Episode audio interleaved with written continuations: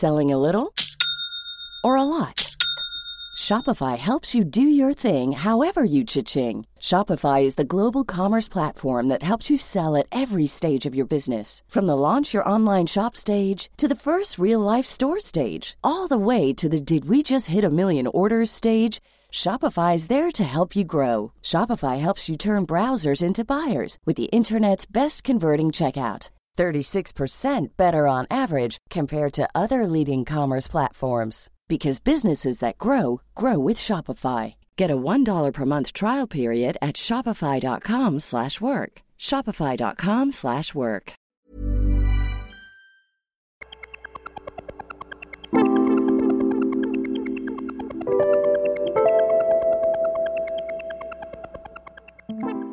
Se acabó la Guerra Fría, se acabó el dinero y ya había un ganador.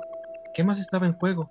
La carta ya estaba tirada y nadie más volvería a sentir esa pasión por ver a dos competidores luchar y alcanzar una meta. Se había llegado a un punto final, la luna. Por un lado, la sociedad perdió interés, pero ya no había competencia sino colaboración. Pero no hablamos de desinterés social. En realidad, eso importaba poco a los gobiernos. El motivo real era económico. Volver a la luna resultaba caro y dejaron de existir beneficios en general. Por esa falta de recompensas tangibles, muchos gobiernos dieron la espalda a sus más febriles investigadores, quienes sentían ávidos de explorar el espacio. Así surgieron 47 años de indiferencia y desmotivación, con algunos pequeños esbozos de misiones que solo atraían al público nostálgico, y uno de esos admiradores era Donald Trump, que durante su gobierno recogió de entre las cenizas los deseos de volver a la Luna, y así, en voz del entonces vicepresidente Mike Pence, declararon la nueva carrera espacial. Las claves del mundo. El contexto internacional en Podcast OM.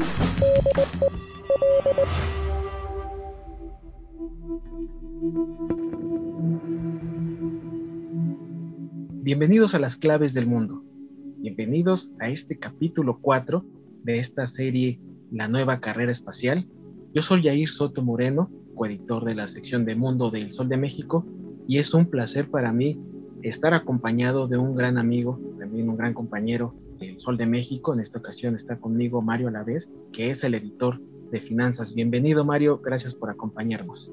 Muchas gracias Yair, es un gusto estar aquí contigo en las claves del mundo. Vámonos de con este nuevo capítulo, qué está pasando con los nuevos participantes en esta carrera espacial. Pero primero, ¿cómo no recordar la llegada del año 2000, un nuevo milenio lleno de simbolismos tecnológicos, de despertar de las máquinas, un sentimiento onírico de la robotización, del máximo esplendor de la ciencia, de la evolución humana y con ello un deseo de descubrir, de inventar, de explorar y conocer, y por qué no, de buscar vida en otros planetas.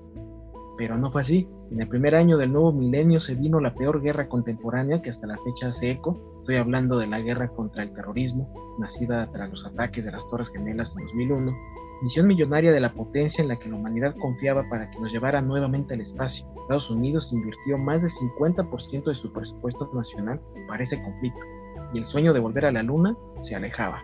Pero llegó Donald Trump, polémico, narcisista, autoritario y un sinfín de calificativos más. Trump es uno de los nostálgicos por ver a Estados Unidos en la cima como un país todopoderoso, dominante, omnipresente y conquistador, y es por eso que durante su mandato puso nuevamente sobre la mesa regresar a la luna, como en los tiempos gloriosos en los que Estados Unidos vencía a la Unión Soviética. El entonces presidente expresó sus deseos de volver a poner al hombre en nuestro satélite natural y se fijó la fecha para 2024.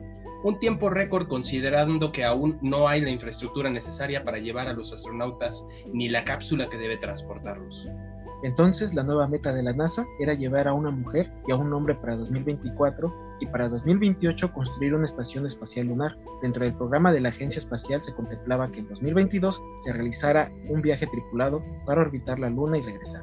La iniciativa privada inyectó sus recursos para acelerar el proceso en el 2021. Desde 2018 ya coqueteaban con el gobierno de Trump. Él, junto a la NASA, planeaban un programa con destino a Marte, haciendo escala a la Luna, para ganar experiencia con dichas empresas y sus socios internacionales en vuelos de larga duración y para desarrollar la protección necesaria a los astronautas. Si todo sale bien, llegaremos a Marte en los años 30, comentó la NASA.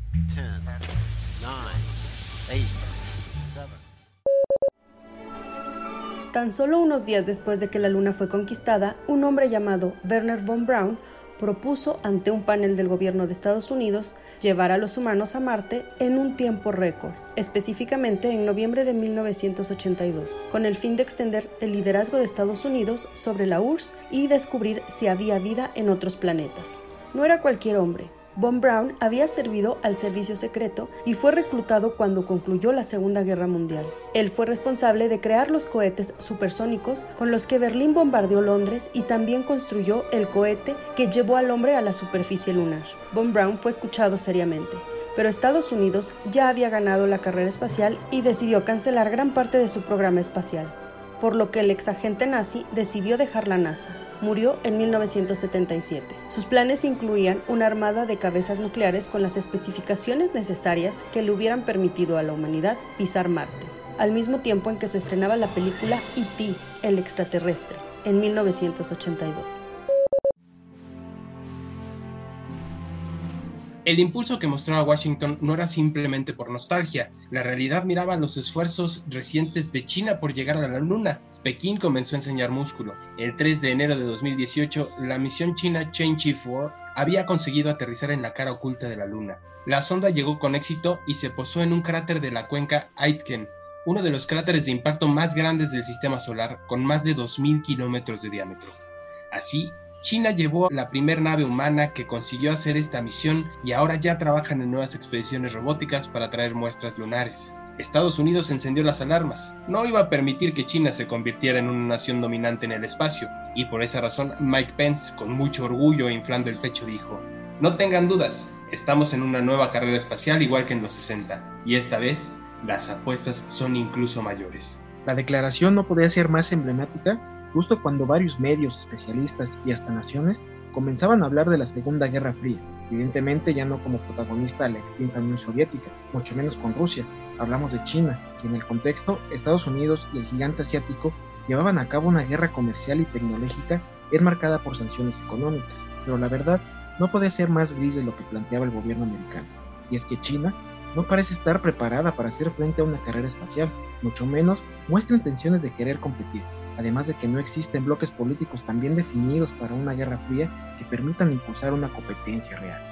China está aún bastante rezagada en tecnología y capacidad para llevar a humanos a la Luna. Aunque esa brecha se irá cerrando en las próximas décadas, parece que al país asiático no le interesa tanto competir con Estados Unidos como proseguir con sus propios planes, que son construir una estación espacial en la órbita terrestre y en todo caso llegar a la Luna no antes de la década de los años 30, cuando en teoría los estadounidenses estarían conquistando Marte.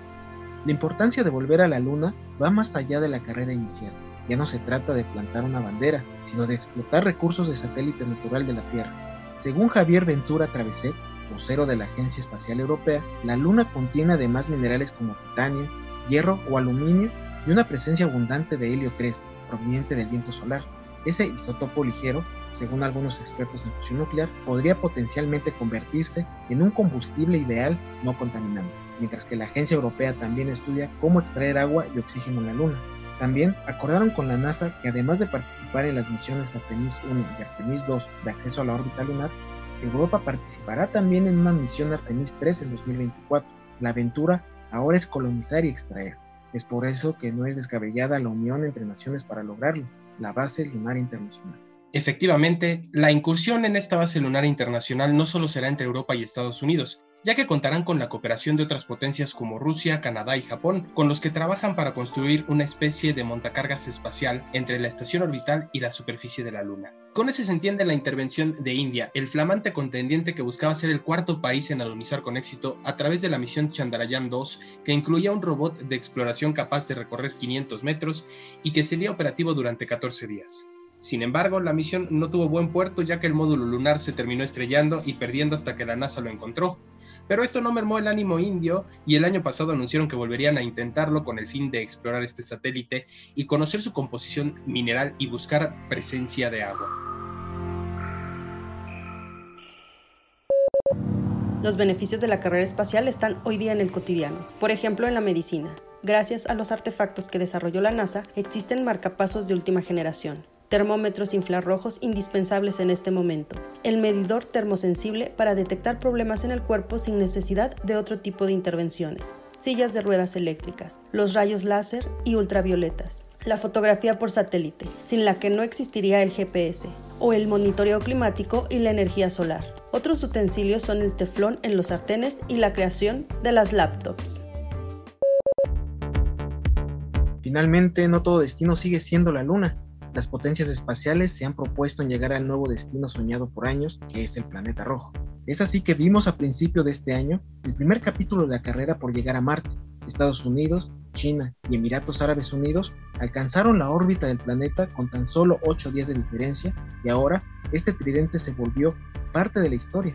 Por un lado, se trata del primer viaje interplanetario de Emiratos Árabes Unidos. China aterrizará por primera vez un rover en Marte luego de orbitarlo por tres meses y Estados Unidos logró volar a control remoto un helicóptero desde la superficie marciana. Parece curioso que los tres países hayan decidido alcanzar Marte con apenas una semana de diferencia, pero esto va más allá de la rivalidad, más bien es ciencia. Hace unos meses la Tierra se alineó con el planeta rojo proporcionando una ruta óptima y corta que se volverá a repetir dentro de dos años. Es por eso que las tres naciones aprovecharon para despegar en este alineamiento que duró muy pocos días. No todo quedó entre naciones. A lo largo de esta lucha por dominar el espacio, el sector privado tuvo un papel subsidiario. Los gobiernos eran los que pagaban y promovían estos esfuerzos pero en la actualidad presenciamos una revolución. Los avances tecnológicos cambiaron los modelos tradicionales de las misiones espaciales y ahora un grupo de empresas prometen acceso al cosmos de un modo más económico. Y esto desde luego conviene a los gobiernos. Así es como entra en la mesa de juego dos personajes, con la obsesión de conquistar la Luna con fines comerciales y turísticos, con aspiraciones que se extienden a Marte. Se trata de los magnates Jeff Bezos y Elon Musk. Pero de esto les contaremos en el siguiente episodio de esta serie. Así que les agradecemos que nos hayan acompañado y una vez más agradezco la participación de Mario a la vez y esperemos que pronto nos vuelvas a acompañar.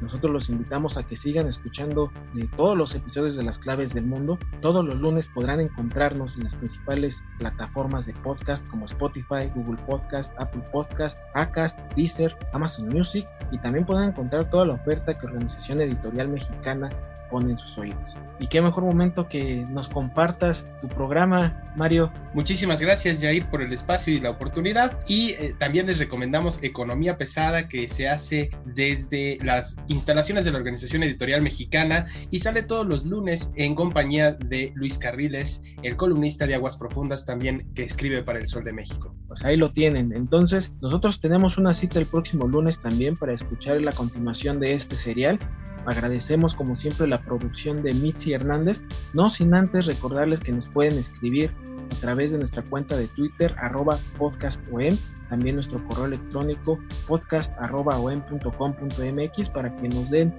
todas sus sugerencias, sus opiniones respecto a las claves del mundo y todo el contenido de la OEM. Les agradecemos que nos hayan acompañado, nos escuchamos la próxima semana.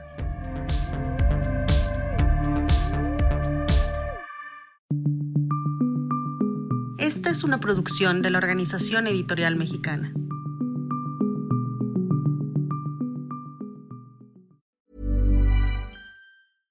How would you like to look five years younger? In a clinical study, people that had volume added with Juvederm Voluma XC in the cheeks perceived themselves as looking five years younger at six months after treatment. Look younger, feel like you. Add volume for lift and contour in the cheeks with Juvederm Voluma XC. Reverse signs of aging by adding volume to smooth laugh lines with Juvederm Volure XC. For important safety information and to find a licensed specialist, visit juvederm.com. That's J U V E D E R M.com. Not for people with severe allergic reactions, allergies to lidocaine, or the proteins used in Juvederm. Common side effects include injection site redness, swelling, pain, tenderness, firmness, lumps, bumps, bruising, discoloration, or itching. There's a risk of unintentional injection into a blood vessel, which can cause vision abnormalities, blindness, stroke, temporary scabs, or scarring. Talk to a licensed specialist to find out if it's right for you.